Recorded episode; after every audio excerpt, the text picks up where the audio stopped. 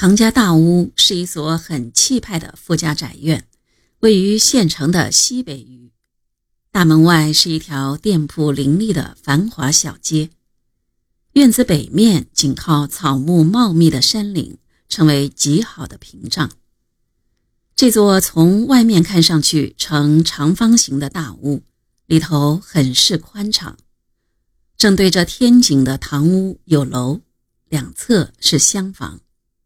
穿过夹道，后面又是一组四合院儿。毛泽东就住在后面。对八月失败负有直接责任的杜修经，一见到毛泽东，赶忙痛心地承认错误。这次到湘南就没有搞得好。毛泽东和婉地说：“当时你们不要走就好了。”大肚中隐隐透出惋惜。毛泽东紧接着问杜修经：“朱军长怎么样？朱军长还好吧？”见到陈毅，又说：“这次来是同三十一团做了工作的，不要讲二十八团的缺点，你可放心。打仗如同下棋，下错了一招棋，马上就得输，取得教训就行了。”当晚。朱德、陈毅等就宿于唐家大屋。第二天上午，毛泽东、朱德、陈毅、杜修经等召开了前委扩大会议，由毛泽东主持。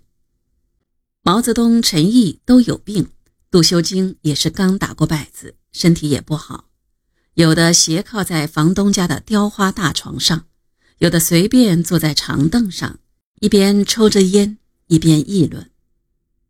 过去盛气凌人的杜修经，现在也耷拉着脑袋。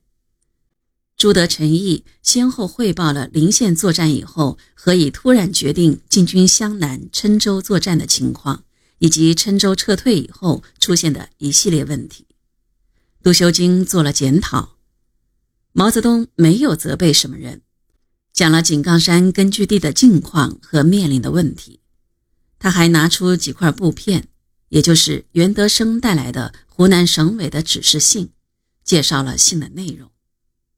经过这次失败，大家对省委瞎指挥的危害已有切肤之痛，意见比较容易统一。下午会议仍在进行，商讨红军大部队下一步行动计划。就在这时候，湘军吴上第八军第三师有两个团在桂东县挨护团的配合下。突然分两路袭击桂东县城。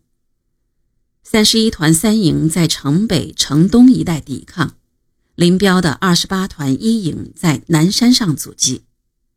三营抵挡不住敌人的猛烈攻势，向唐家大屋且战且退。